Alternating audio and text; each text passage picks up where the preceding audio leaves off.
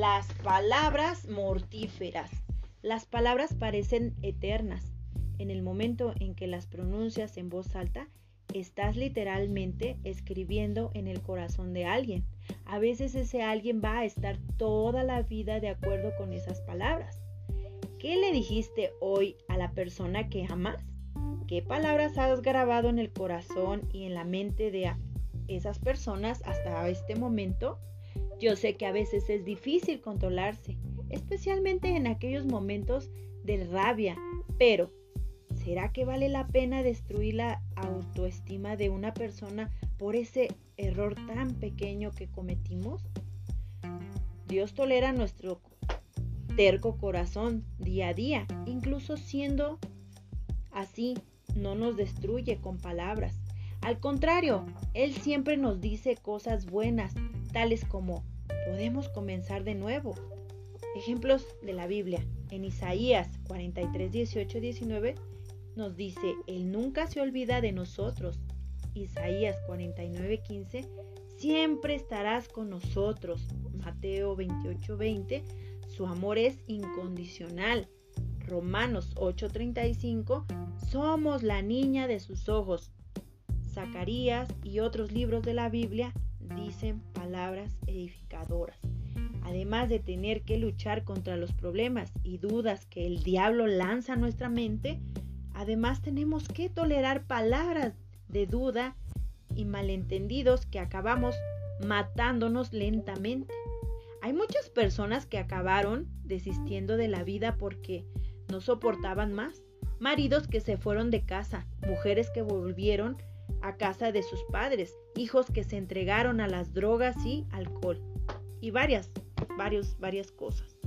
Todo debido a palabras que jamás debieron haberse pronunciado en el momento. Estas palabras que insisten en salir de la boca de determinadas personas son peores que un asesinato, donde las víctimas no lleva consigo traumas o recuerdos, las palabras pueden matar por dentro y tú tienes que trabajar una verdadera lucha para permanecer viva por fuera. Tienes que estar toda la vida con todas aquellas palabras en tu mente. Esto es un peso muy grande que nadie debería ser obligado a cargar. Las palabras pueden ser como tiro en el alma. Yo conversé con muchas mujeres que lo tenían todo para ser exitosas pero no lo son debido a una palabra de muerte o una crítica destructiva. Pueden ser las mujeres más bellas del mundo, pero un así solo consiguen ver a una mujer horrible cuando se miran al espejo, ¿verdad? ¿Cuánto no pasamos por eso? Lo mejor que pueden hacer para no ofender a las personas es no hablar cuando este cuando estés enojada, disgustada o demasiado nerviosa. Es casi imposible filtrar las palabras que salen de nuestra boca en esos momentos, ¿verdad? Deja que las cosas se calmen. Tal vez sea mejor hablar el día siguiente o al transcurso de la semana. Bueno, el chiste es que pase más tiempo. Si aún así no te sientes segura para hablar del asunto, no hables, simplemente no hables. Por ahí dicen que boquita cerrada es mejor, ¿verdad? Los hijos también son un caso dedicado y delicado demasiado, pues tenemos la responsabilidad de enseñarles y corregirles.